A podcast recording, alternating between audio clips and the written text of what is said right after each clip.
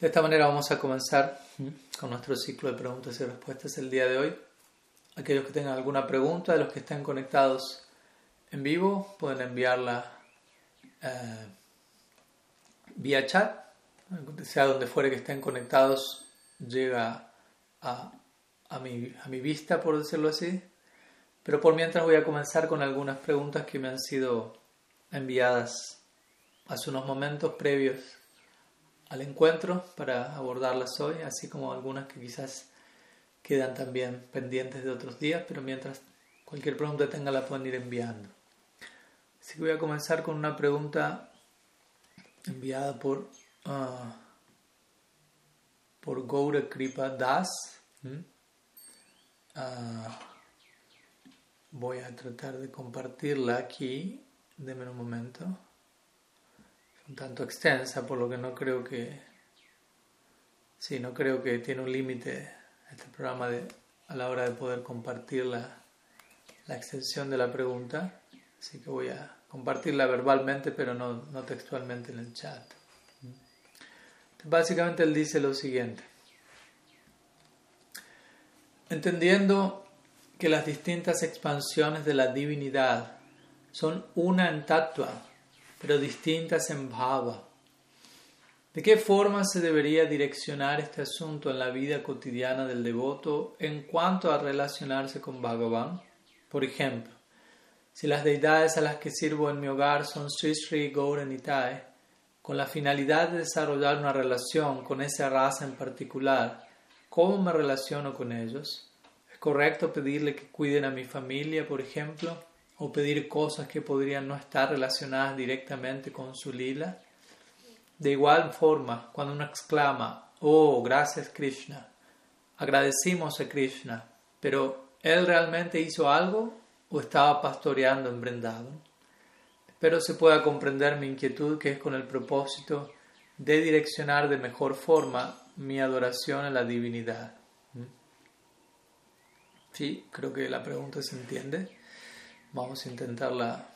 O sea, son varias en un sentido, es una sola pregunta, pero varias preguntas dentro de una. Entonces intentaremos abordarla la medida de lo posible. Entonces vamos a, comenzar por las distintas partes de la pregunta. Por empezar, se menciona las distintas expansiones de la divinidad son una en tatua, pero distintas en bhava, lo cual obviamente es correcto. Bhagavan es uno el absoluto es uno.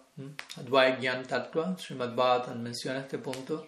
Vadanti tattvavidas tattvavyagyan advayam. Brahmeti paramatmiti bhagavaniti shabdyate.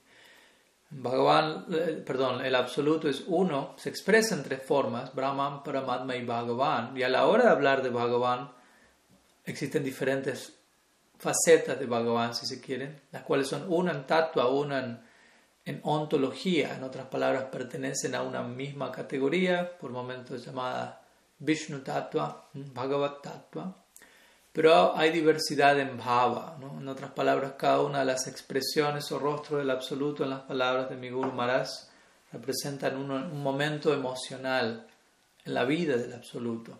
Se refiere de esta manera a los avatars, por ejemplo, a los distintos descensos de la divinidad en este plano con diferentes formas, con diferentes disposiciones eh, emocionales, básicamente. Entonces eso por un lado, dejar en claro ese punto. Somos uno en tatua, pero distinto. Y eso no solo se aplica a Bhagavan, interesantemente, eso se aplica también a nosotros como sadhakas, como aspirantes a una meta en particular. Idealmente, siendo miembros de una misma sampradaya, la palabra sampradaya, de esto hablo un tanto en mi último libro, eh, la palabra sampradaya, en el primer libro también, la palabra sampradaya significa una escuela de pensamiento que plenamente entrega un tipo de, de educación, un tipo de conocimiento. Sam significa por completo y pradaya significa entregar copiosamente. Entonces, una sampradaya entrega de manera completa un tipo de pensamiento, un tipo de siddhanta. Entonces, lo que hace a una sampradaya es un tipo de siddhanta, por lo tanto, si somos parte de una misma sampradaya, se presupone que compartimos una siddhanta en común. Entonces somos uno, somos uno en tattva, somos uno en siddhanta, pero distintos en bhava. En otras palabras, cada uno de nosotros al mismo tiempo somos seres individuales y de acuerdo a diferentes eh, influencias, en este caso de, a, través del sadhu sangha, diferentes bhakti samskaras entran en nuestra vida y sobre esta base uniforme, común de tattva siddhanta, se desarrolla una diversidad en términos de bhava o inclinación, afinidad eh, devocional eventualmente. Entonces, de vuelta, esto se aplica, si esto se aplica a nosotros, si queremos aplicar Kaimutya Nyaya, que significa, si esto, es tal, si esto es así en tal caso, ¿qué decir de? Entonces, esto mismo decimos, si esto se aplica a nosotros, ¿qué decir de? Cuanto más esto se aplica en la vida de, del absoluto, de Bhagavan.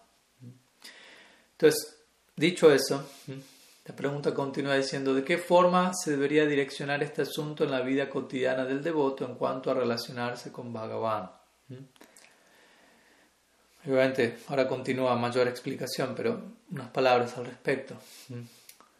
Pues, en nuestra, de vuelta, pertenecemos a una sampradaya en particular y en la sampradaya se entrega un tipo de siddhanta en particular y también ese siddhanta apunta a, una relación en, la eternidad y en el momento actual también con ciertas eh, facetas del absoluto en particular que nuestra sampradaya consideramos como las formas Ah, si se quiere, originales de Dios. Sri Krishna, Braja Krishna y Sri Gaur Krishna, Sriman Mahaprabhu. Entonces, de partida tenemos estos dos Istadevs. Principalmente Mahaprabhu es el Istadev de la Gaudiya Sampradaya, obviamente, naturalmente, a través del, del Gaur Lila somos trasladados al Krishna Lila, aunque el Gaur Lila en sí mismo no es un mero puente hacia el Krishna Lila, sino un destino en sí también. Entonces, de partida tenemos ese foco. Y, hay un foco establecido, como hablábamos creo la semana pasada, en relación a Mahaprabhu y el Gol Lila. Ya se establece de antemano cuál va a ser nuestra, nuestra raza, si se quiere allí. Nuestra, la manera en la que nos vamos a acercar a él va a ser en Dasya raza, un tipo de Dasya mezclado con Sakya, el tipo de, servidumbre mezclado con intimidad y afecto, tal como el que debemos desarrollar en esta vida en relación a Sri Guru. Entonces el punto es partamos de aquello que ya es seguro, partamos de aquello que ya es claro, porque no tenemos quizás en el comienzo demasiado claro y demasiado establecido cuál va a ser nuestra afinidad eventual en el Braja Lila, pero sí desde el día uno se nos dice cuál va a ser o cuál debería ser nuestra disposición emocional en el momento actual, en relación como sadhakas, en relación a Sri Guru, a los Vaishnavas. Eso se va a aplicar al Gaur Lila en la medida que nosotros eh, hagamos esa tarea, por decirlo así, naturalmente vamos a ser trasladados al Krishna Lila en una disposición emocional en particular, de acuerdo al, al sadhu sangha que mayormente haya afectado nuestra vida. Ahora, la pregunta continúa clarificando algunos elementos. Dice, por ejemplo, si las deidades a las que sirvo en mi hogar son Sri Sri Goran Nitai, con la finalidad de desarrollar esa, una relación con esa raza en particular, ¿cómo me relaciono con ellos? Bueno, en relación a Shishigor Nitai hay algo importante que es que en verdad, aunque obviamente Shishigor Nityananda en, en Vrindavan representa son Krishna Balaram, y en ese sentido uno podría decir Sakya Bhav es, es la, la, función predominante allí. Al mismo tiempo, Gaur Nityananda en el Gaur Lila, en el marco de Audaria, de esta efusiva distribución del regalo del Prem, eh, presentan diferentes posibilidades, no es que están limitados a, Sakya Rasa, básicamente. la Prabhupada, como sabemos, él estableció Shishigor Nityananda prácticamente en cada rincón del planeta. Y obviamente, por un lado, esto habla de, su, de la afinidad que él mismo tenía en relación al Braja Lila hacia Sakya Rasa, hacia Sakya Bhav, Krishna Balaram, etc. Pero esto también habla de, del empoderamiento que él tenía Nityananda Vesh, como hablábamos ayer de parte de Nityananda Prabhu, en relación a una campaña de distribución masiva y extremadamente generosa, partiendo de las secciones menos eh, favorecidas en la sociedad, por decirlo así, y, elevándolos a ellos hacia la más elevada cúspide del, del logro trascendental.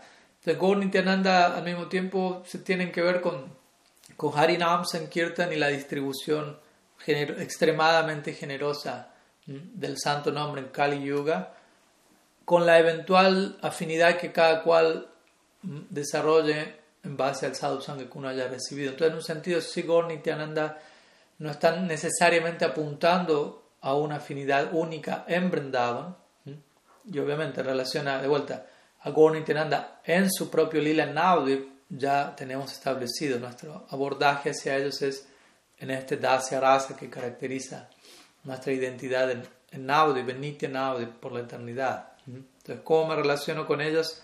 Básicamente esa es la, la pauta entregada, Dasya Bhav, pero no de vuelta el Dasya de Vaikunta, un Dasya afectado por, por la reverencia y la majestuosidad del absoluto, sino Vishrambena Guru Seva, como diría Rupa Goswami. El tipo de, de, de, servidumbre en el cual hay confianza, hay intimidad, y de vuelta estas cosas se van dando gradualmente, porque recordemos, todo esto es relacional, estamos hablando en términos de entablar una relación, de desarrollar un vínculo. Aunque en un sentido el, alma está eternamente vinculada a su fuente, entonces en ese sentido podemos decir el alma está relacionada con Dios desde siempre, sí, pero al mismo tiempo no quiere decir que no haya que desarrollar una relación con Él. Si estamos vinculados, estamos conectados, somos eternamente dependientes, nuestra posición constitucional es depender de nuestra fuente, no, no existimos aislados de esa conexión, pero eso no quiere decir que ya hayamos hecho todo de nuestra parte para desarrollar y avanzar en un vínculo con el absoluto, como toda relación lo requiere. ¿no? Es una relación de reciprocidad en donde ambas partes tienen que poner lo suyo. ¿no? Entonces, nuevamente, tenemos que entender que eso toma tiempo, a eso, eso voy. ¿no? no es que ok, Dasya Rasa y con una mezcla de Sakya en relación a Gorlila y Guru, ya estoy ahí. No, es algo que, como toda relación, se va desarrollando en el marco del tiempo. Y en relación a la siguiente consulta, dentro de esta consulta, ¿es correcto pedirle que cuiden a mi familia, por ejemplo, o pedir cosas que podrían no estar relacionadas directamente con su lila? ¿Mm? um, Obviamente Krishna dice en el Gita muy generosamente, Arta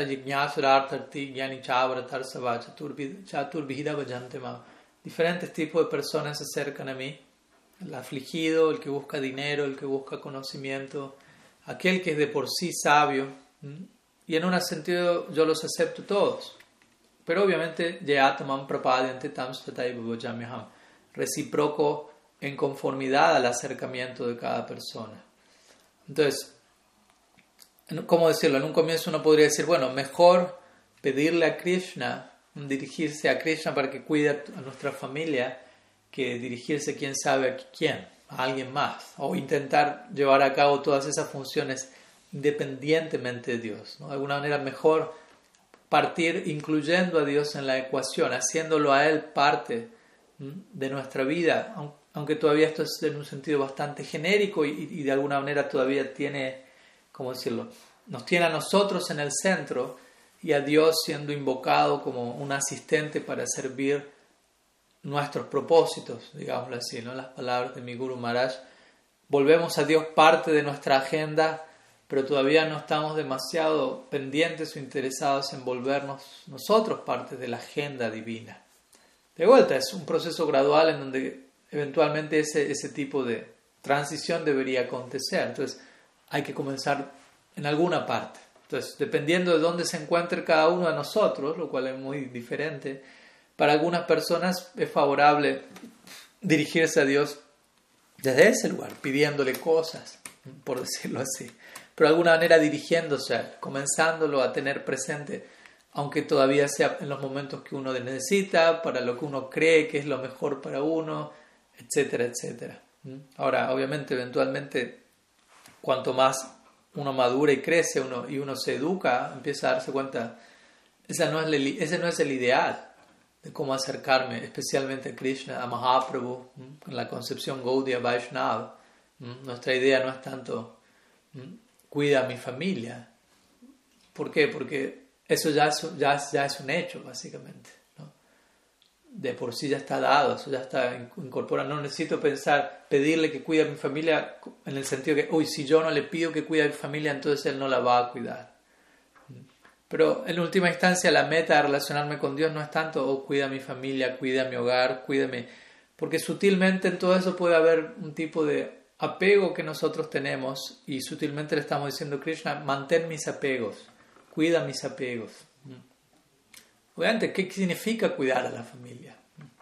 O hay maneras y maneras en las que todas estas cosas acontecen. ¿no? Cuidar a mi familia no quiere decir que nunca tengan un problema, ninguno de ellos. Cuidar a mi familia en última instancia es que ellos se vuelvan conscientes de Krishna y si ya lo son, que incrementen su conciencia de Krishna. Esa es la verdadera protección, aunque mi fe en el absoluto aumente, esa es la verdadera protección. Y que pese a lo que sea que pase en mi vida, yo pueda mantener una clara convicción de que Krishna me está protegiendo sin importar la forma en que esa protección tome. El otro día hablamos de eso en una clase aquí. Muchas veces nosotros le podemos incluso pedir a Krishna, protégeme, pero ya tenemos una idea predeterminada de qué significaría esa protección, qué forma debería tomar, qué quiere decir que Krishna me proteja.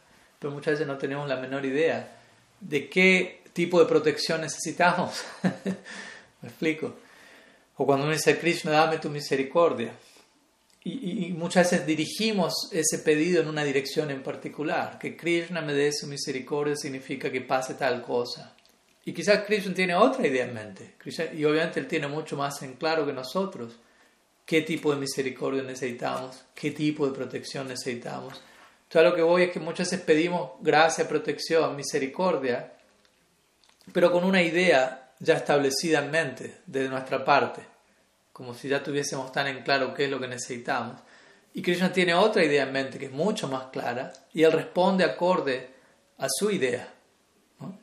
Y, pero a nosotros llega una determinada respuesta a una determinada situación que no coincide con lo que nosotros teníamos en nuestra mente. Esta es misericordia. Esta. Y podemos pensar, Krishna no está respondiendo a mi pedido, Krishna está negligenciando Krishna no me está protegiendo, Krishna no me está mostrando su gracia, cuando en verdad Él me está mostrando una gracia, una protección superior a la que yo tenía en mente. Y muchas veces Krishna responde a mi pedido de misericordia y protección con algo superior a lo que tenía en mente, yo malinterpreto eso y vuelvo a orarle a Krishna. Krishna, vino esta situación tan desfavorable y peligrosa, por favor dame tu gracia. Y Krishna va a decir, esa fue mi gracia, esa fue mi respuesta a tu oración previa que tú no estás aprendiendo a leer y a interpretar y ahora me estás pidiendo. ¿Por qué? Porque todavía uno proyecta su propio apego y control de esto es lo que yo necesito, esto es lo que yo quiero. Todavía no estamos dispuestos a soltar el mando de control y a confiar en que Krishna conoce todas esas cosas mejor que nosotros. Rakshishyati Vishvasu. Ese es uno de los aspectos fundamentales de Saranagati, de la entrega, que deben estar en el lugar correcto para que nuestro bhakti, nuestro proyecto de bhakti sea genuino, real. Rakshishat Vishwasu significa confiar en que Krishna me va a proteger, que lo está haciendo y que lo va a seguir haciendo en todas circunstancias, sin importar la forma que eso tome, nuevamente. No. El punto importante no es tanto cómo Krishna me protege, cómo Krishna me da su gracia, sino que Él haga eso, y Él lo está haciendo.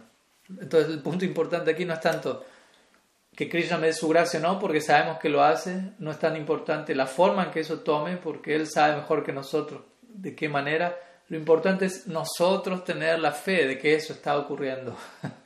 Porque generalmente ese es el problema. Muchas veces no confiamos lo suficiente en esa dirección, no tenemos la fe de vida para mantenernos con esa idea o nos distraemos y nos olvidamos que eso sigue aconteciendo, que Krishna sigue cumpliendo con su rol, con su trabajo de proteger a sus devotos. Esa es una promesa que le hace una y otra vez a lo largo del Gita, a lo largo del Bhagavatam. etc. Mi devoto nunca perece. Es una promesa. Entonces, nuestro trabajo es confiar en que Krishna está haciendo su trabajo. Krishna no falla en su trabajo de proteger a su devoto. Nuestro trabajo es, en cierto nivel de práctica, es tener plena fe en que eso está aconteciendo. Entonces es un punto importante, ¿no? O sea, en otras palabras, técnicamente hablando, el devoto, eh, ¿cómo decirlo? El devoto ya sabe que Krishna lo está protegiendo. Ahora, interesantemente, por ejemplo, en el Bhagavad Gita, Krishna dice en el capítulo 4, Paritranaya sadunam vinashraya chaduskritam dharma samstapanartya shambhavami yugi yugi. Mm. Él define los propósitos por los cuales él viene a este mundo, vida, eh, era trasera, avatar. Para proteger a mis devotos, paritranaya sadunam vinashraya, para castigar a los impíos, Nasa significa castigar, Vinasa significa castigarlo de manera especial. Sabemos que Krishna mata a los demonios, pero no los mata meramente, les concede mukti a personalidades como Putana, las envía a Goloka en Vatsalya va de Vinasaya, Vishesha y en una forma especial le está haciendo esto. Pero luego dice, de vuelta, comienza diciendo Paritanaya pero vengo a proteger a mis devotos. Pero como veníamos explicando, un sadhu realmente no necesita protección, porque ya está siendo protegido por Krishna. Y, el sadhu tiene plena convicción, Krishna me está protegiendo. Ellos están siendo protegidos por, por sadhana, por el santo nombre, en el Krishna está plenamente presente allí. Pero la pregunta es, ¿por qué Krishna dice que él desciende a proteger a sus devotos? Si ya están siendo protegidos por él y el devoto tiene plena convicción de ello, obviamente aquí ya estamos hablando de un, significado profundo de este verso.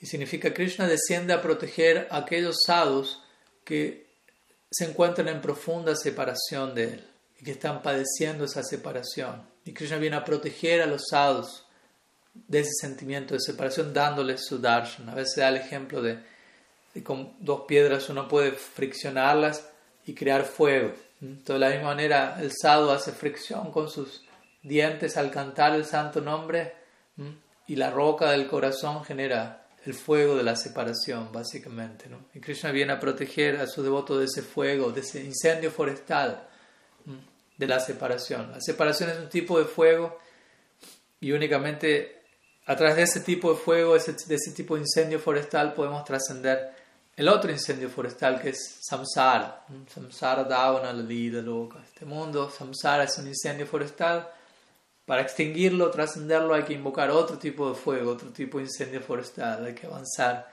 en la separación. Entonces Krishna viene a proteger a sus sadhus de ese tipo de separación. Y él dice, yugue, yugue, era trasera desciendo para proteger a mis devotos. Era trasera hay devotos padeciendo mi separación. En todas las eras hay devotos, todas las eras hay bhakti. Bhakti siempre está disponible ¿eh? en, en, la tierra, en todas las eras, básicamente. Entonces, el punto aquí es, tengo que desarrollar esta convicción. Krishna me estaba protegiendo. Krishna me está dando su gracia. No necesito hacer arreglos separados. ¿no? Shraddha, o tener fe en Bhakti, la definición de Shraddha de Krishna Das Kaviraj Goswami, Shraddha Sabdi Vishwas Kahe Krishna Bhakti Kaile Sarva Karma Kritahai. Shraddha, dice Krishna Das Kaviraj Goswami, significa la convicción, firme convicción de que por yo ocuparme en Krishna Bhakti, no necesito ocuparme en absolutamente ninguna otra cosa, no necesito hacer ningún otro arreglo, ajuste, para que todo lo que necesito llegue a mi vida. Tengo que tener esa plena convicción. Todo llega a partir de Bhakti. Krishna me estaba protegiendo. De vuelta, el problema no es que eso no está ocurriendo, el problema es que generalmente no tenemos la suficiente fe en ello y tratamos de hacer arreglos separados de Krishna Bhakti, separados de, de, la gracia de Bhagavan, y allí viene el problema. Mm. La palabra anugraha en sánscrito significa misericordia, es una de las tantas palabras sánscritas para referirnos a la gracia divina. Anugraha, anukampa, karuna, kripa, todas estas palabras, tantas palabras en sánscrito para una misma idea tan importante. Entonces, anugraha significa anu, seguir, y graha, interesantemente, significa planeta. Entonces, muchas veces hay devotos que, se obsesionan, por ejemplo, con, con, con, la posición planetaria y la influencia de las diferentes eh, constelaciones y planetas y cómo esto está afectando sus vidas y, terminan dando más importancia a la astrología que, que, al, servicio, a la, a la, gracia del seguro, por decirlo así. Y obviamente no estoy desmereciendo la astrología en todo sentido, pero no deja de ser una ciencia relativa.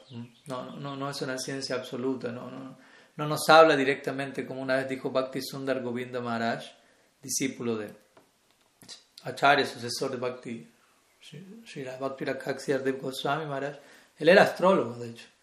Y él dijo, el problema con la astrología es que el planeta más importante y la influencia del planeta más importante no está incluido en la carta. Y ese planeta más importante es Golok.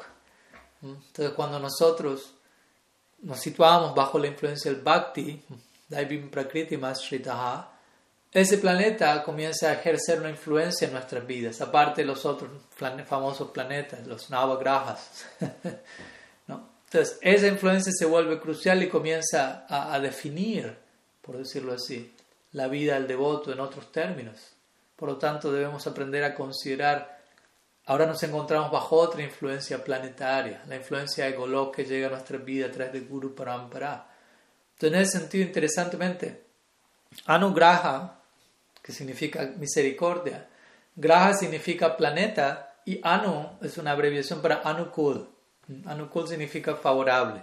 Entonces, Anukul Graha, esa manera de referirnos a misericordia, significa todos los planetas, todos los grahas se van a volver Anukul o favorables a nosotros servir a Sri Hari, a nosotros servir a Sri Krishna. No necesitamos, en otras palabras, hacer ilimitados arreglos y tener infinitas consideraciones de otras influencias, básicamente.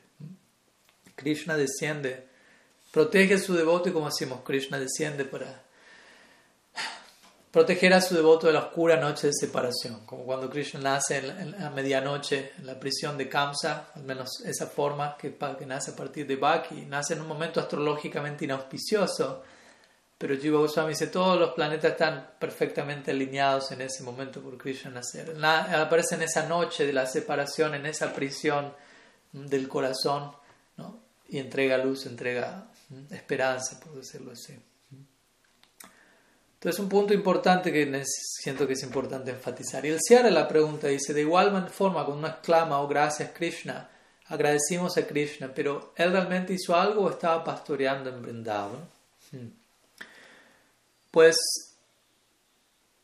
en relación a eso, para no extenderme más de lo que ya lo hice, yo referiría a, a Gaura Kripa Prabhu, a la, a, la, clase, a las preguntas y respuestas de la semana pasada, en donde Gaur Gadada Prabhu, si mal no recuerdo, me hizo una pregunta similar en relación a esta idea de, ok, Krishna está absorto en su lila en ¿cómo entender eh, el rol que él tiene en nuestras vidas en el día, en el momento actual, en donde nosotros no estamos absortos en el lila? ¿Mm? En breves palabras, obviamente, algo voy a decir. Vishwanath Chakravarti Thakur menciona que, que Krishna, aunque está absorto en Vrindavan, su cualidad, su característica de omnisciencia permanece con él.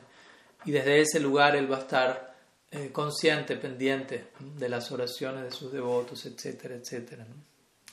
De breves palabras, pero para más detalle recomendaría dirigirse a esa clase en particular.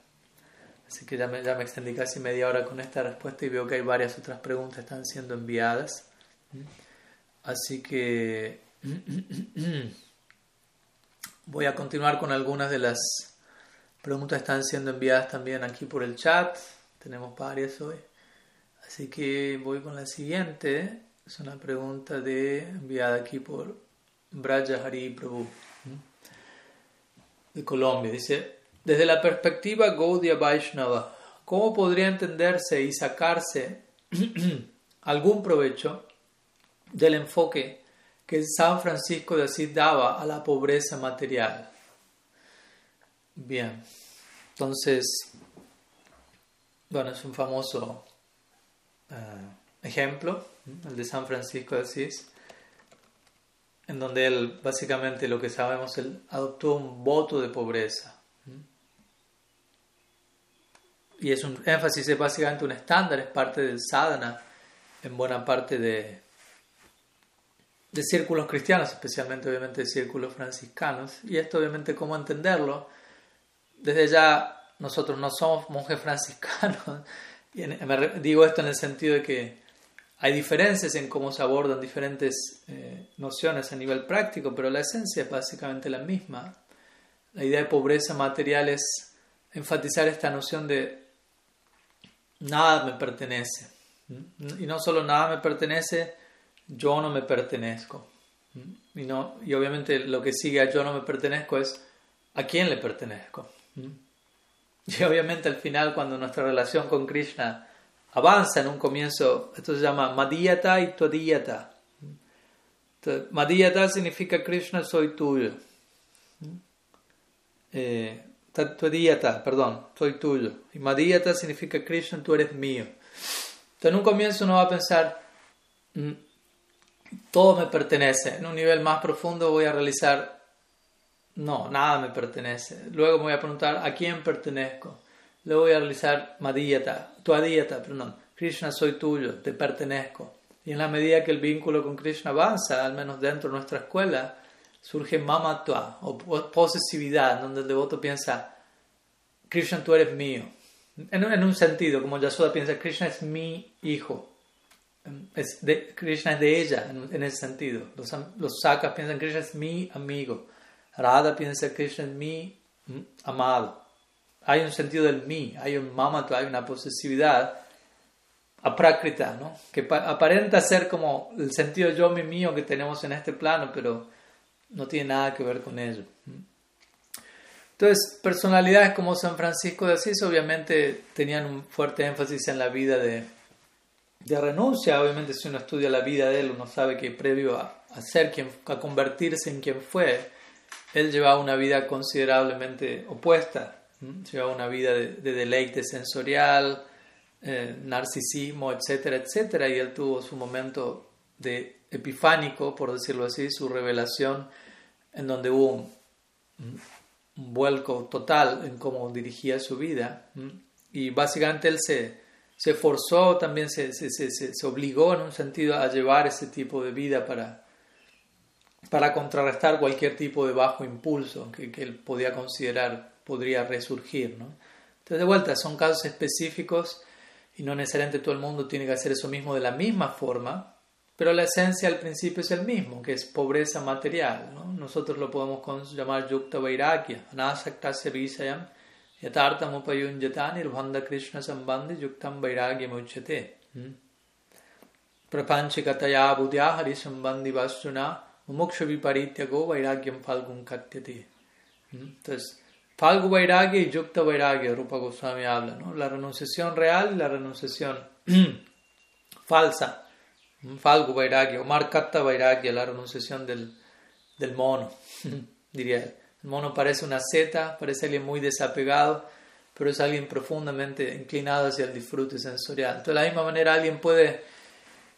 La verdad, la falsa renuncia significa, o la verdadera renuncia significa aceptar todo aceptando que eso tiene una relación con Krishna, ¿no? reconocer la conexión que todo tiene con Krishna, se llama sambanda, como sabemos. Sambanda, banda significa conectado, atado y sam todo, como todo tiene un punto de hilaje con su fuente, el, el energético supremo y todo lo demás son diferentes Shaktis o energías que tienen su fuente de origen en común.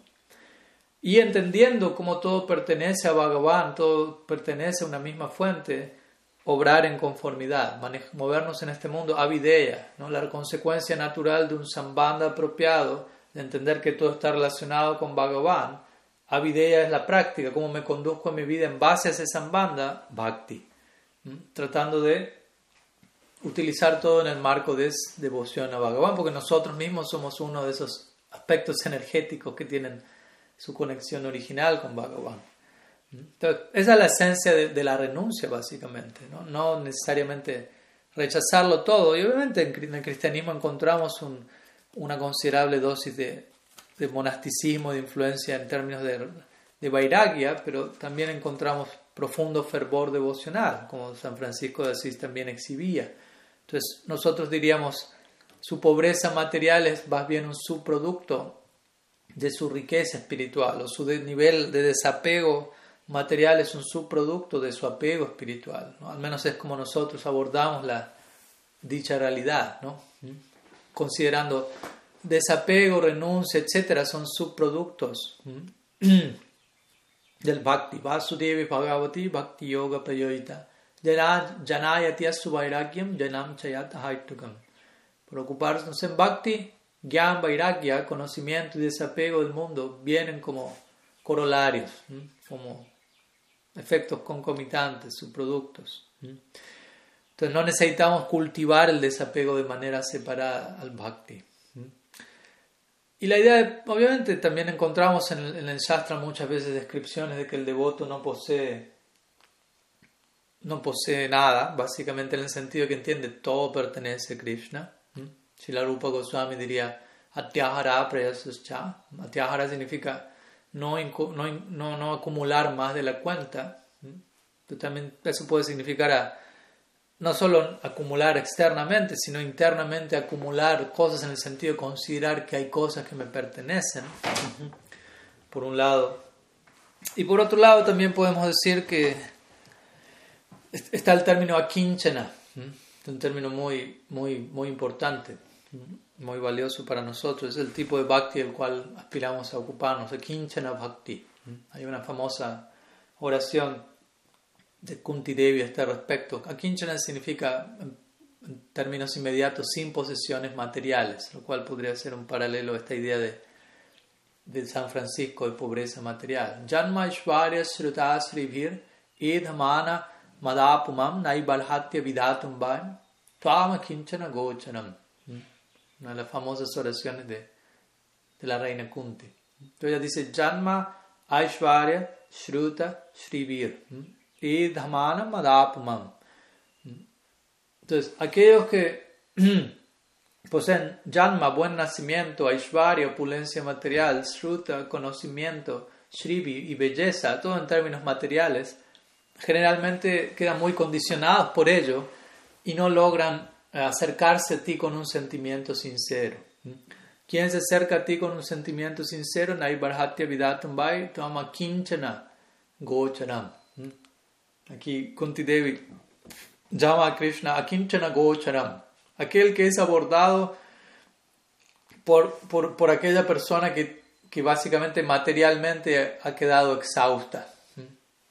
Esa es la, la, forma en la que ella define esta idea. ¿no? Tú puedes...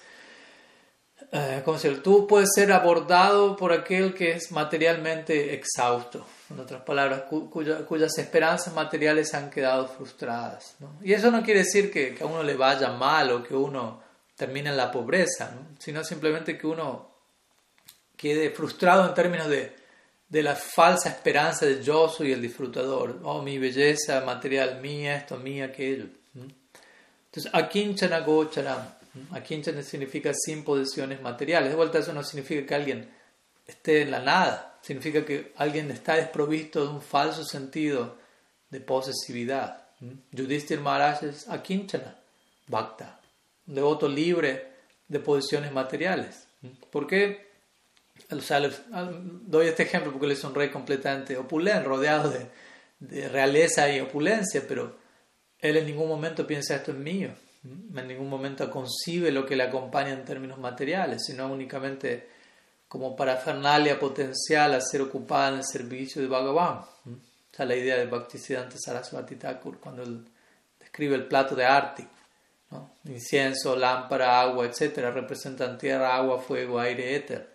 Y todo esto, todo en este mundo está hecho de estos elementos. Entonces a los otros ofrecer estos elementos a Bhagavan implica todo este mundo como un gran plato de Arctic compuesto de estas sustancias que están concebidas para ser idealmente ofrecidas a ti, consagradas a ti. Entonces, al uno hacer eso, uno ya deja, la, idea es, primero conecto todo en este mundo con su fuente y luego recibo el remanente de ello. Luego recibimos la, lámpara, la flor, etcétera, el agua, pero primero consagrándolo a Bhagavan. Entonces, en la medida que hacemos eso, no, podemos, no, estamos, no quedamos afectados por el falso sentido de, posesividad, control, disfrute. Mm. Entonces, la energía, la materia en sí no es algo malo, ¿no? El problema es cuando concebimos la materia en términos distorsionados, con nosotros en, un falso centro. Mm. Entonces, Yudhishthir Maharaj, de vuelta, él está desprovisto de toda. Él es pobre materialmente, en el sentido que él está vacío de toda concepción material, no tiene ninguna concepción material, en ese sentido él es pobre no tiene nada materialmente, pero él es rico espiritualmente. Y de hecho, interesantemente, la palabra akinchana también significa, indica indirectamente eso. De vuelta, akinchana significa sin posesiones materiales, pero también akinchana. La A significa, se refiere a Krishna. Krishna mismo menciona eso en el, en, el Shastra. él se identifica con la letra A dentro del abecedario. Entonces, akinchana puede significar sin posiciones materiales, ¿no? como sabemos la A generalmente en sánscrito implica el antónimo de, la idea. Si, si, kinchana significa posición material, akinchana significa sin eso.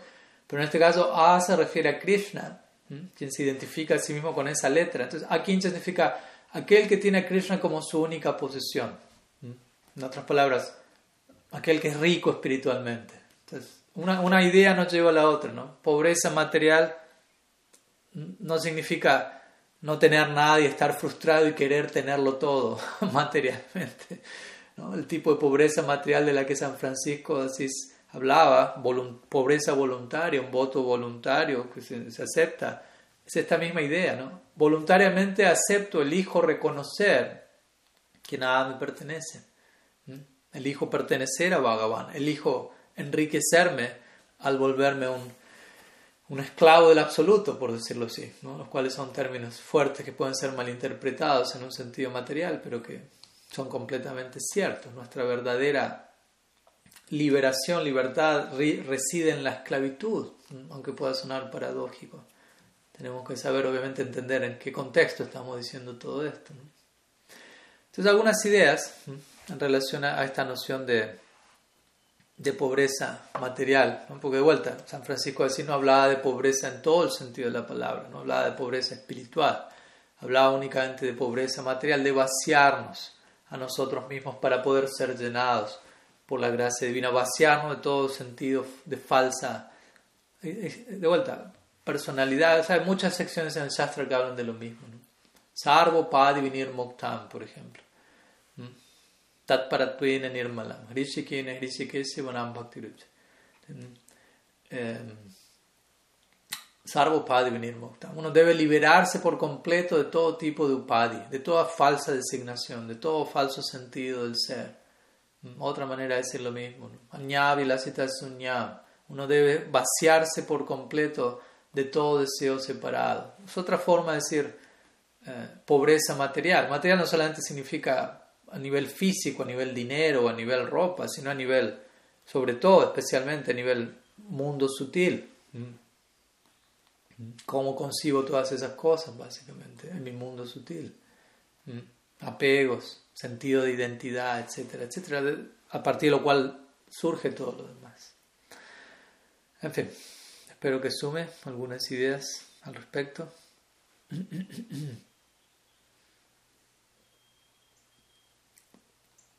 Otra pregunta aquí de mm, Goura Das. No sé si será Goura Das o Goura. Bueno, Goura Das. Con esas dos palabras ya tenemos bastante. ¿Cómo apreciar al Vaishnava en los momentos en que se relaciona con aspectos relativos del mundo y no manifiesta un carácter plenamente devocional? Y la pregunta apunta a un Vaishnava avanzado. ¿Mm? Entonces, ¿cómo apreciar al Vaishnava avanzado en los momentos en que se relaciona con aspectos relativos del mundo y no manifiesta un carácter plenamente devocional.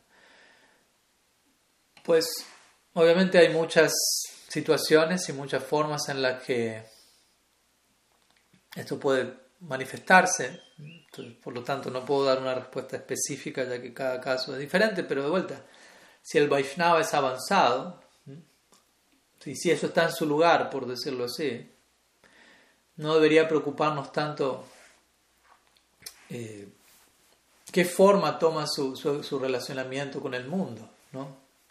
Entendiendo que obviamente el relacionarnos con el mundo, con aspectos relativos del mundo, implica cierto abordaje relativo a algo relativo. ¿no? no podemos pretender que, aunque el Vaishnava avanzado se mantiene internamente en una posición absoluta, de alguna manera descender, inclinarse, extenderse hacia la relatividad de este plano, van, van a haber elementos de relatividad en su abordaje, lo cual no implica que esa persona deja de estar donde está internamente.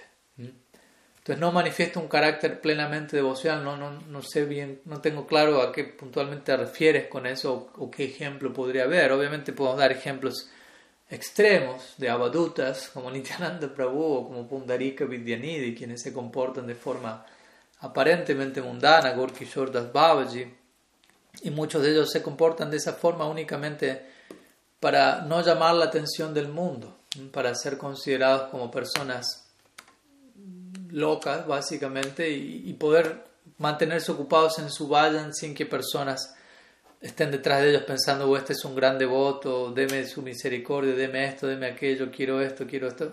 En su psicología personal ellos están abocados a, su vida interna y, no desean ser perturbados a ese respecto y muchas veces muchos de ellos se comportan externamente de forma tal que el mundo los, pase por alto, por decirlo así. Entonces ese es uno de los ejemplos de por qué se, da de esa manera. ¿no? Porque sea, de vuelta, y también depende mucho de cuál es nuestra visión. ¿no? Prabhupada Bhaktisiddhanta, como hablábamos el otro día, él él estaba dispuesto a que sus discípulos cocinen carne para, para recibir a las personas, a, las personas occidentales, ingleses sobre todo en esa época en India, a quienes, ellos, a quienes él deseaba compartirles el mensaje de Mahaprabhu. Uno puede decir, bueno, eso externamente no es plenamente devocional, cocinar carne, pero ¿cuál es el, el bigger picture, ¿no? ¿Cuál es el marco más amplio de la situación y desde qué lugar él estaba cediendo en ese sentido y haciendo ese arreglo. Bhaktivinoda Thakur similarmente, en un momento estaba trabajando con ciertos obreros para, para la construcción de, de, templos para Mahaprabhu y estos obreros fumaban ganja. ¿No? Y, y, y Bhaktivinoda Thakur facilitaba eso para ellos, para que ellos pudiesen, siguiesen acompañándole en, ese en esa actividad que él no, de otra manera él no tenía quien les ayudase. Entonces, de vuelta, no quiere decir que ellos están viéndose afectados por esa situación, pero sí generan ciertos ajustes y arreglos para, para que esas personas mismas queden purificadas en contacto con tal servicio y tales personalidades, sin ellos quedar afectados. De vuelta, estamos hablando de Vaishnavas avanzados, no, cualquier personalidad puede hacer eso sin quedar afectada, básicamente. Ese es un punto importante también. Entonces, de vuelta, cada caso es específico y el trasfondo de por qué tal Vaishnava avanzado actúa de tal manera también es, es muy específico, pero en términos generales yo diría, de vuelta, si el Vaishnava es avanzado, ese es el aspecto más, ese es el punto más importante, ¿no?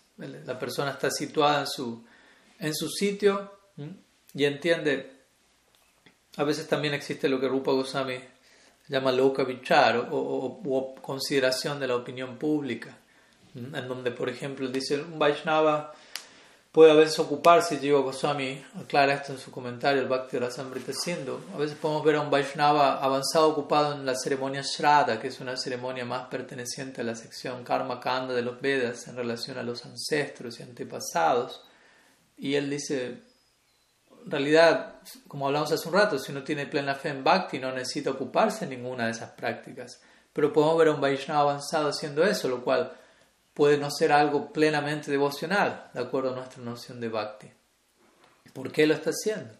Entonces Goswami dice, un Vaishnava puede estar ocupado en esas ceremonias no porque tenga fe en esas ceremonias como algo superior al bhakti, pero únicamente porque está en una determinada situación social en donde la mayoría de las personas tienen plena fe en eso y si él no participase en esa situación, en la que fue invitado lo que fuese, quizás se genera una, una mentalidad adversa hacia el Vaishnavismo, hacia ese Vaishnava en particular, y eso pueda, puede quizás eh, afectar ciertos propósitos que el Vaishnava tiene en ese momento con ese círculo social en particular. Entonces, él externamente se participa de esta ceremonia, pero internamente está plenamente situado en su fe exclusiva en Bhakti. Entonces, vuelta, otro ejemplo de un Vaishnava avanzado externamente haciendo algo no necesariamente devocional, pero con una concepción devocional en mente. Entonces, de vuelta, más allá de que del ejemplo y de nosotros saber la razón por la que esa persona lo está haciendo, si tenemos fe en que esa persona es avanzada y lo hemos corroborado de varias formas,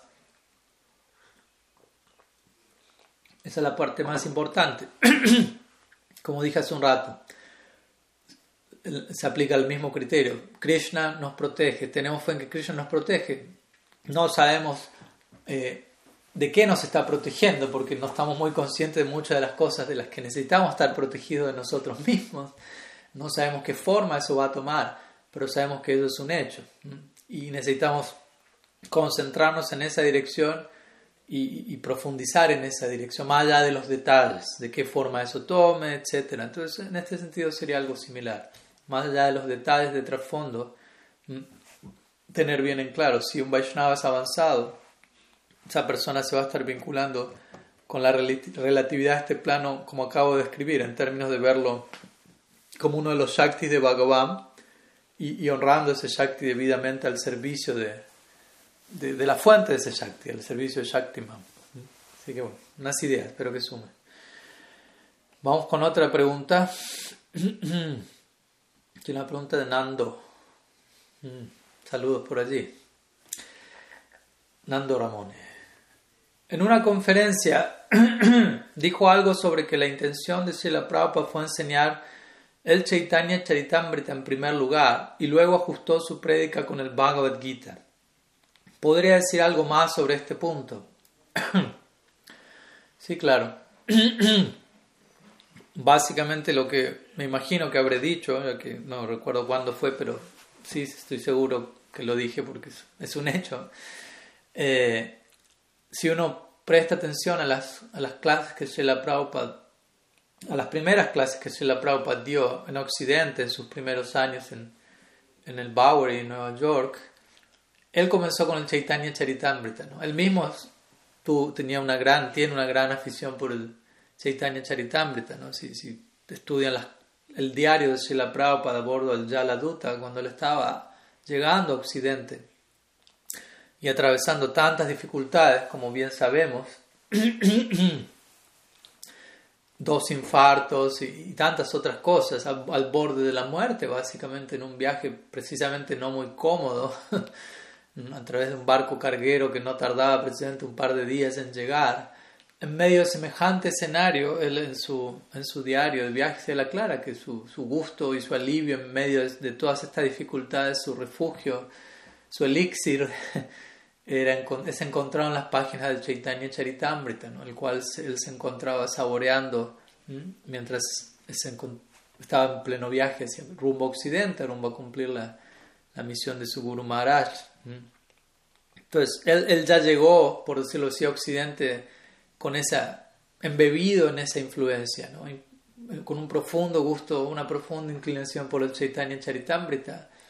Y él obviamente comienza, extiende eso en las primeras clases que da Occidente, comienza a compartir Chaitanya Charitamrita. Pero él comienza nuevamente, eventualmente a corroborar el adhikar de la audiencia, lo cual es un punto fundamental a la hora de hablar Harikata.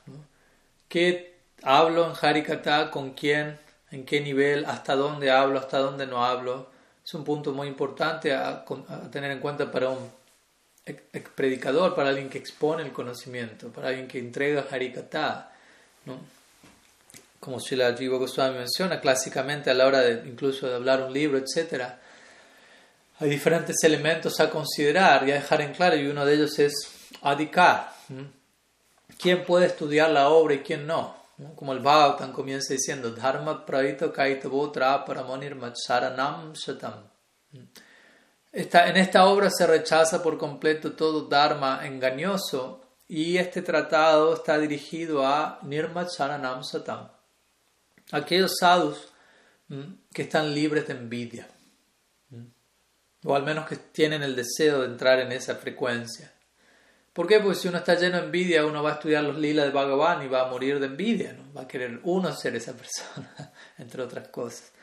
Entonces, el Bhagavatam en el segundo verso dejan claro quién va a poder extraer un verdadero beneficio de esta obra y quién no. Entonces, el punto es, adicar es algo a tener en cuenta. No, es que uno, por eso muchas veces también este tipo de, de encuentros, preguntas y respuestas, al menos en lo personal, me, me resultan importantes. ¿Por qué? Porque si, yo no, si yo simplemente comienzo a hablar sobre un tema determinado ante una audiencia, especialmente en, línea, en donde uno no sabe quién está del otro lado, uno no puede ver la cara de la mayoría de las personas o uno no conoce la dicar de cada persona que se conecta. eh, uno puede estar hablando algo que no, no corresponde con el adicar de la audiencia. En cambio, cuando uno realiza un encuentro de preguntas y respuestas, al, cada persona presentar la pregunta, uno puede al menos vislumbrar en cierta medida cuál es el adicar de esa persona, dependiendo del tipo de pregunta que hace. El nivel de su interés, el nivel de su concepción, de su profundidad, de su búsqueda, etc. Y uno intenta responder acorde. Uno tiene que responder de tal manera que eso aborde el adicar de quien hace la pregunta y obviamente invite a la persona a profundizar y a, crecer en su adicar. Adicar significa elegibilidad o aptitud, a dónde se encuentra uno en parado hoy en día en términos de, de capacidad interna. Entonces, mi punto es que la Prabhupada comenzó su campaña entregando Chaitanya Charitamrita, pero él se dio cuenta que la audiencia que le acompañaba no, no estaba familiarizada con elementos incluso más rudimentarios y básicos de nuestra filosofía. Chaitanya Charitamrita no es una obra introductoria. Chaitanya Charitamrita empieza hablando de, de las razones ontológicas por las que Krishna desciende como Mahaprabhu queriendo saborear estos tres deseos pendientes y sumergirse en Radha abajo, etc. Entonces tratemos de entender, ¿no? Eh, primeramente hay que entender otras cosas más elementales, ¿no? El cuerpo, este mundo, la mente, y tantos elementos, y desde allí baja, la Prabhupada comenzó a, a direccionar su prédica enfocada en el Bhagavad Gita. Porque la audiencia que la acompañaba prácticamente no tenía conocimiento alguno de la cultura védica en general, del hinduismo en general, que decir del Gaudiya Vaishnavismo en particular, no había noción alguna en tal época. ¿no? Y había obviamente considerable degradación en el nombre de, del amor y la libertad, entonces había que, que poner ciertas cosas claras primeramente en su lugar. Entonces la Prabhupada pudo percibir eso rápidamente y ajustó su presentación y comenzó a enfocar su discurso en una dirección más básica. ¿no? En relación al, al, elemento del Bhagavad Gita, como sabemos, su énfasis, no somos este cuerpo, cosas por el estilo. Y gradualmente, obviamente con el paso de los años, él intentó eh, dejar en claro a sus discípulos que la idea es seguir creciendo y progresando. Y luego, obviamente, él fue presentando el Srimad Bhattan, luego el Chaitanya Charitamrita. Pero de vuelta, el, discurso va dirigido a un tipo de adhikar. Entonces, si la Prabhupada tuvo eso bien presente, con el paso de los años, él, de todas maneras, él dio esta famosa eh, instrucción, hay que hervir la leche. Es hora de hervir la leche. Como hervir la leche significa como condensar la leche. En otras palabras, tenemos que ahondar y profundizar. porque obviamente también su, su, misión fue siempre bien conocida como una misión de, de prédica, de expansión, de abrir templos, de distribuir libros, de, diseminar el mensaje, dado el empoderamiento que él tenía por parte de Nityananda Prabhu. Pero en un punto de su campaña, la Prabhupada dijo, dejemos de abrir templos y preocupémonos por profundizar en nuestra propia práctica, nuestra propia comprensión de la Siddhanta. De vuelta, es hora de boiling the milk, ¿no? de hervir la leche. En, otras palabras, queriendo dejar en claro, hay que seguir incrementando nuestro adhikar para cualificarnos para ahondar en otros temas, en otras preguntas, en otros shastras.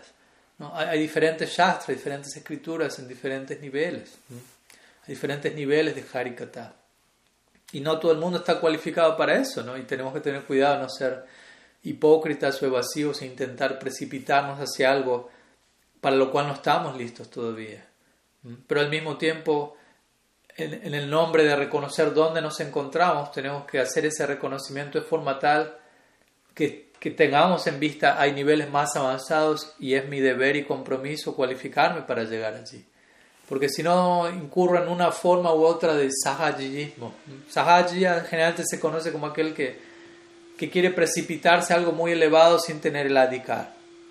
Pero también otra variante de ser sahaja significa debería estar preocupado por crecer y pasar a la próxima etapa, pero me niego a hacer eso e intento permanecer en una zona de confort sin, sin querer crecer. Entonces es otra variante de facilismo, por decirlo así. Entonces básicamente esa sería la idea. ¿no? Desde ese lugar la Prabhupada uh, ajustó su presentación, pero sabiendo hay muchas cosas más por venir con el tiempo. Por eso cuando él partió de este mundo y sus discípulos le preguntaron, cuando usted ya no esté con nosotros, previo a su partida en los últimos meses, cuando usted ya no esté con nosotros, hay alguien a quien podamos ir para recibir Siksha. la Prabhupada dijo, mi hermano espiritual, Srila Siddhar Maharaj, en Navadvip. Él, tenía, él conocía a Srila Maharaj muy íntimamente, por lo tanto él sabía, yo enviándolos donde ellos implica enviarlos en una situación donde ellos van a escuchar cosas nuevas, otro nivel de profundidad, y, y, ellos necesitan, mis discípulos necesitan seguir progresando y creciendo, ¿no? Y por eso él también los... Obviamente uno puede seguir ahondando en todo lo que Prabhupada dio y crecer y crecer, pero también la Prabhupada mismo consideró la asociación con alguien como Srila Siddhar Maharaj sería algo fundamental para, para seguir maximizando el adhikar. Entonces, es un punto importante a este respecto. ¿no? Pero si la Prabhupada mismo presenta el Bhagavad Gita como el comienzo, luego el Bhatan y el Chaitanya Charitamrita como el estudio de posgrado, diría él. Porque no solamente es los pasatiempos de Sri Chaitanya Mahaprabhu, sino el trasfondo ontológico y teológico, que, que, que, es el cimiento del Gaura Lila, lo cual es algo sumamente esotérico y confidencial, más de lo que nos podemos imaginar. ¿No? En un comienzo uno va a pensar del Gaura Lila solamente como Mahaprabhu trajo el santo nombre para la era de Kali Yuga y nos estamos liberando y, eso nos lleva a brindar. Pero eso es solamente un aspecto muy pequeño de qué es el Gaura Lila y qué es Mahaprabhu. En realidad Mahaprabhu y Gaura Lila en un sentido representan la versión más refinada, más profunda del Krishna Lila. Esta es la idea de, escribir un, un, próximo libro al respecto sobre ese tema. Hay, hay mucho para decir. Pero bueno, en fin, voy a dejar aquí con esta pregunta. Espero que sume. Y voy a compartir una pregunta, quizás una última pregunta, veremos cuánto tiempo tenemos, de uh, Kali Yuga Pavana. Entonces voy a compartirla. Él presenta la pregunta en versión eh, breve y luego él presenta la pregunta en versión más detallada. Así que voy a compartir primeramente la, la versión breve. Eh, y luego la versión más detallada. Bueno, sale una, una parte de la pregunta. Dice, en primera instancia, y para hacerlo más directo y posible y encapsular el interrogante, sería este. Si es posible que una jiva pueda encarnar en entidades que normalmente describiríamos como inertes, como rocas, montañas, ríos y especies similares. Entonces vamos a Voy a leer la versión más detallada que no la puedo compartir en texto porque es demasiado texto, pero es una, elaboración interesante. Dice así. La pregunta surge de varias fuentes y con varios propósitos. Por un lado, en el Shastra encontramos afirmaciones de que el Sol, por ejemplo, no solamente es un astro, sino que tiene una deidad regente, igualmente la Tierra y otras entidades que en principio desde Occidente no consideramos como vivas, con alma o conciencia. Estas afirmaciones coinciden con varias fuentes de conocimiento en la filosofía, tanto de las tradiciones no occidentales como de la filosofía occidental. Por ejemplo, las tradiciones indígenas de toda América y de otras partes del mundo, las tradiciones budistas y taoístas, la ecología profunda y en las últimas décadas en la filosofía occidental el resurgimiento de la doctrina del panpsiquismo, la idea de que la conciencia es un rasgo fundamental y que permea toda la realidad física, desde los quarks hasta sus compuestos más complejos.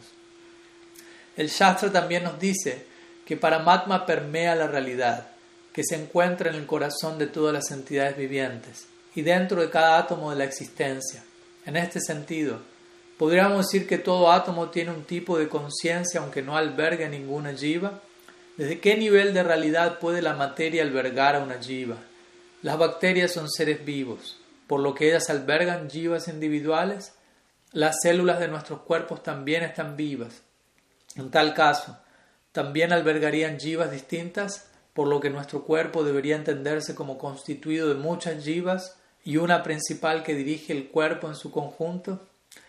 La posición que se tome sobre estos temas no solo implica consecuencias ontológicas, sino éticas, políticas, sociales, espirituales y religiosas en varios ámbitos. Finalmente, ¿A qué Shastra podría remitirme para hacer un estudio sobre estos temas? El Paramatma de Sri Jiva Goswami, por, por ejemplo. Entonces, básicamente esa es la pregunta, que nuevamente, como digo, en resumen, tiene que ver con si es posible que una jiva pueda encarnar en entidades que normalmente describiríamos como inertes. Obviamente la versión resumida es implica una respuesta resumida la versión elaborada implica una respuesta elaborada y obviamente es un tema sumamente interesante y apasionante sobre el cual personalmente considero digno de, mucha mucho research, de mucha investigación y búsqueda. A ver, vamos a comenzar por la respuesta simple y de allí elaboramos un poco más en detalle. ¿Es posible que una jiva pueda encarnar en entidades que normalmente describiríamos como inertes? Sí. Y esto está conectado a otra pregunta que quizás hoy nos llegue a abordar, que proviene de los devotos de, de Brindabhumi, donde ellos preguntan acerca de la naturaleza, la experiencia de aquellos que alcanzan nirvana y también que alcanzan brahman. Entonces hay alguna conexión al respecto. Por ejemplo, rocas, montañas, ríos y similares. Ahora, no necesariamente en todas estas especies, de acuerdo al Shastra, existen jivas, existen atmas situadas individualmente, pero por ejemplo, rocas, sí, se considera al respecto. Por ejemplo, el Padma Purana, para ello nos, vamos, nos referimos a la, a la fuente escritural clásica a este respecto, que es un verso del Padma Purana, en donde se describen eh, 8 millones 400.000 especies de vida. Jalaya Nava Lakshami Stavara Lakshavimshati. Krimayo Rudra Sankhya Pakshinam Dasha Lakshanam. Trimsal Lakshami Parshava Chatur Lakshani Manusaha. Entonces ahí se enumeran en cantidad qué, qué, tantas jivas hay, qué tantas especies de vida hay en diferentes eh, categorías, si se quiere. Entonces el Padma Purana describe, existen 900.000 especies de vida acuáticas. No sé en el momento presente la ciencia en este plano cuántas ha eh, descubierto, por decirlo así. Existen 2 millones de especies de vida no móviles, inmóviles, podríamos decir, aparentemente inertes, tales como árboles y plantas. Pero obviamente allí también, al decir inmóviles, podemos hablar de minerales. 2 millones. Existe un millón cien mil especies de insectos y reptiles. Y existe un millón de especies de aves. En términos de cuadrúpedos, especies de cuatro patas, existen 3 millones de variedades. Y existen 400.000 eh, variantes de especies humanas. Esto es lo que menciona el Padma Purana como menciono, quizás hasta un punto hoy en día la ciencia actual o, la, opinión popular general sea existen 8.400.000 especies, no, no sé hasta qué punto, qué cifra se ha, se ha descubierto en el momento actual. No podría decir, bueno, yo, por ejemplo, partiendo de las especies humanas, 400.000 especies humanas, ¿qué significa eso también? ¿no? Y alguien puede ser, bueno, especies como, no sé, colores de tez, ¿no? especie como oriental, chino, sudamericano, latino, afroamericano, pero obviamente vamos a decir, bueno, pero ni, de casualidad llegan a las 400.000. Entonces, ¿dónde está el resto?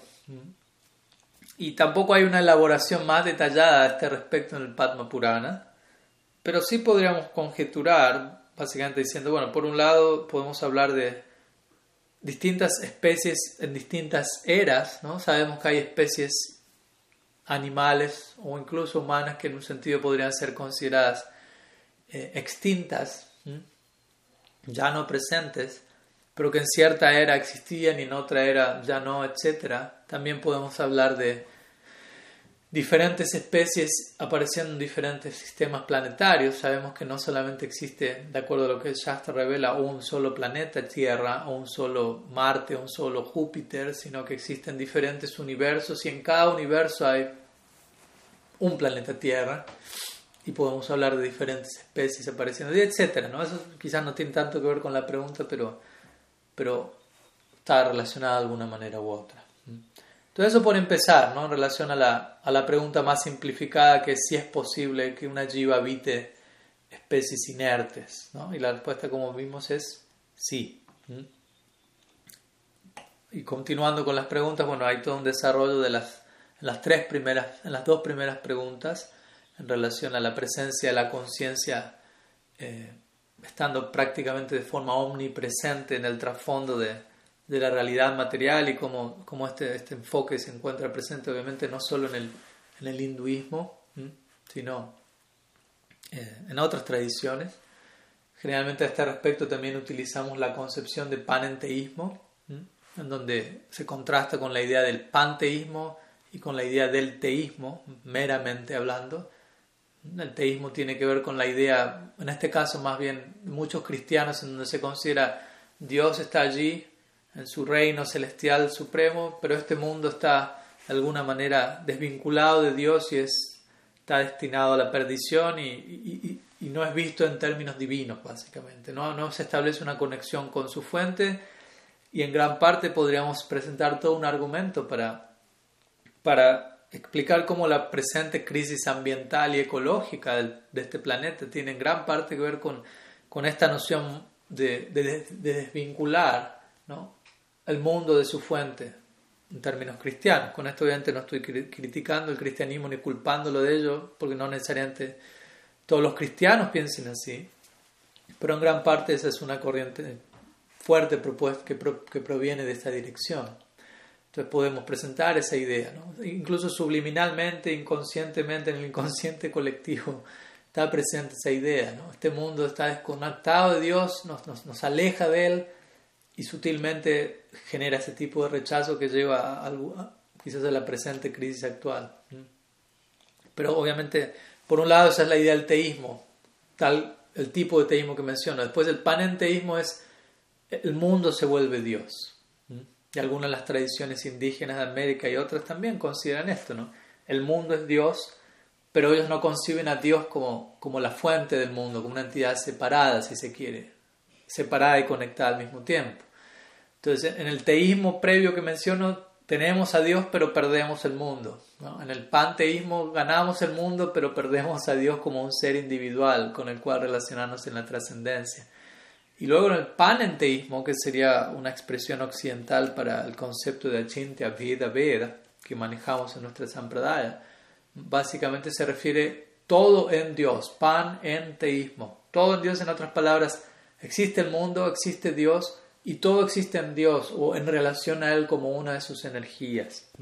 Y desde ese lugar todo es debidamente abordado y honrado, como hablamos en la primera pregunta, si no me falla la memoria. Entonces es interesante que hoy en día diferentes corrientes de pensamiento recontemplen la posibilidad antigua de, la conciencia estando presente, de, abordar incluso este mundo como, como un primer paso de, acercarnos a Dios, porque para muchas personas todo comienza a partir de lo que se percibe con, con la mente y los sentidos en lo inmediato, pratyaksha, en aquello que, mis sentidos me, muestran. Y bueno, podemos estudiar y analizar el mundo de tal manera que gradualmente eso nos lleve al principio de la conciencia, el cual yo diría es un principio fundacional a la hora de, antes hablar de Dios, hoy en día en términos contemporáneos, para que nuestra propuesta sea tomada en serio no simplemente sea vista como un, sentimentalismo religioso, ¿no?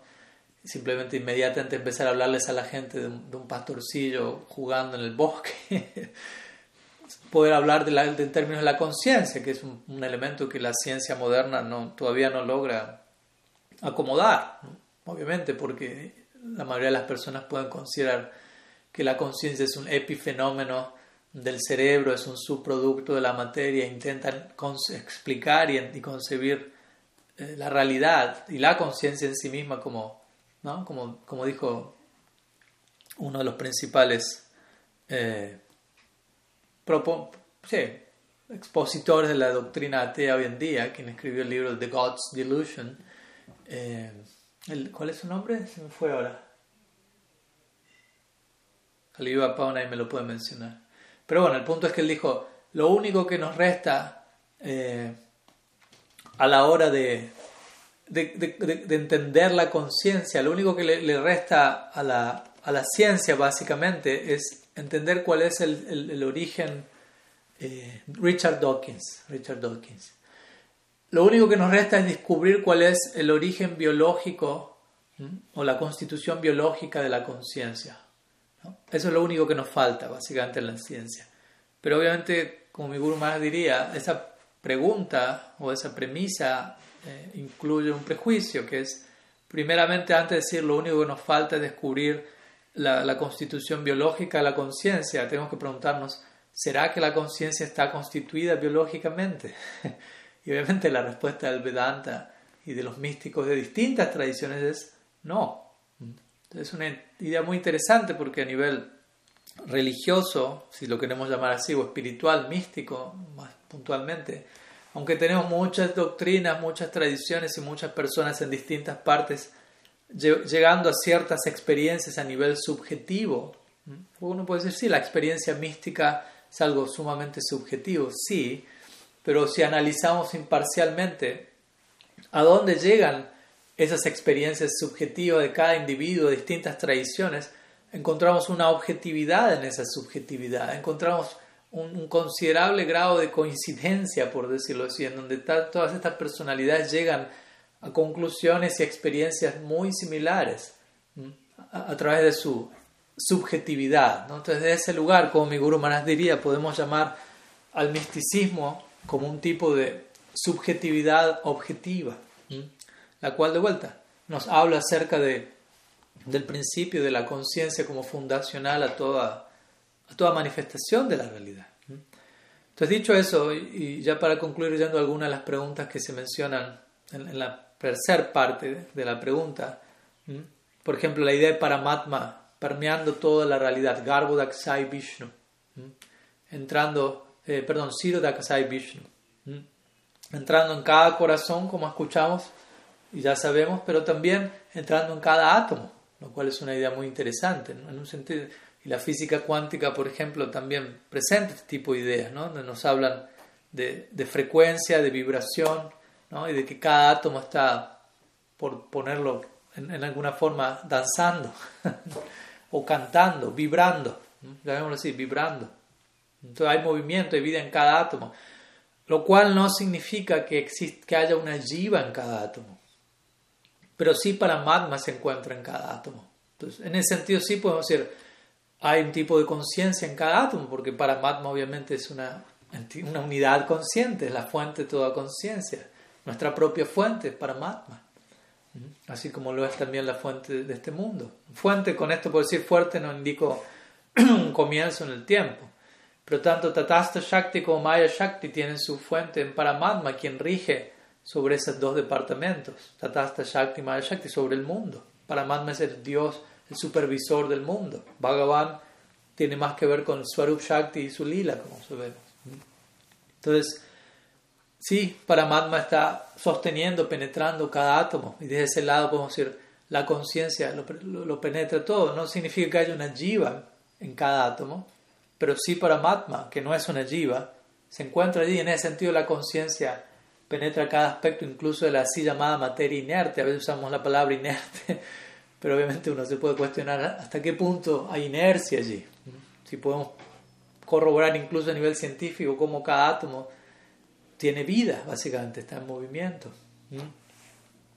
Entonces sí, y también por otro lado, con la pregunta, las bacterias siendo seres vivos, al mismo tiempo sí existe la, la presencia de otras jivas dentro de nuestro cuerpo. ¿no? En ese sentido, nuestro cuerpo se considera como una réplica miniatura del macrocosmos, un microcosmos del macrocosmos, así como el universo es una... el planeta Tierra de alguna manera es definido como una entidad en sí mismo, Bhumi Devi, que alberga a tantas otras entidades. Es posible eso. Nuestro propio cuerpo es una representación microcósmica. ¿no? Del macrocosmos, ¿no? en donde otras entidades vivientes también están allí, básicamente. Pero de vuelta, como digo, eso no significa que cada átomo sea una jiva. Pueden haber ciertas jivas en la forma de bacterias, etc., pero no quiere decir que cada aspecto de nuestro cuerpo sea una jiva en sí mismo, por decirlo así. Pero sí que cada átomo está siendo penetrado, por decirlo así, por, por la conciencia. ¿no? Si la, si la Maharaj en términos de una lectura recomendada. Mm, el Paramatma Sandarbha en cierta medida obviamente es, eh, puede arrojar luz sobre algunos elementos, pero lo que me viene a mi mente en este momento de manera más prominentes sería el estudio de la evolución subjetiva de la conciencia, de Srila Bhakti de Goswami, en donde él de manera más específica él aborda estas realidades de un lugar muy, muy interesante. ¿no? Más, de una, más de una vez él diría, en esa obra, por ejemplo, frases como, en la medida que uno avance en su práctica, uno despierte, llamémoslo así, uno se va a dar cuenta que la conciencia está muy cerca y la materia está muy lejos. ¿no?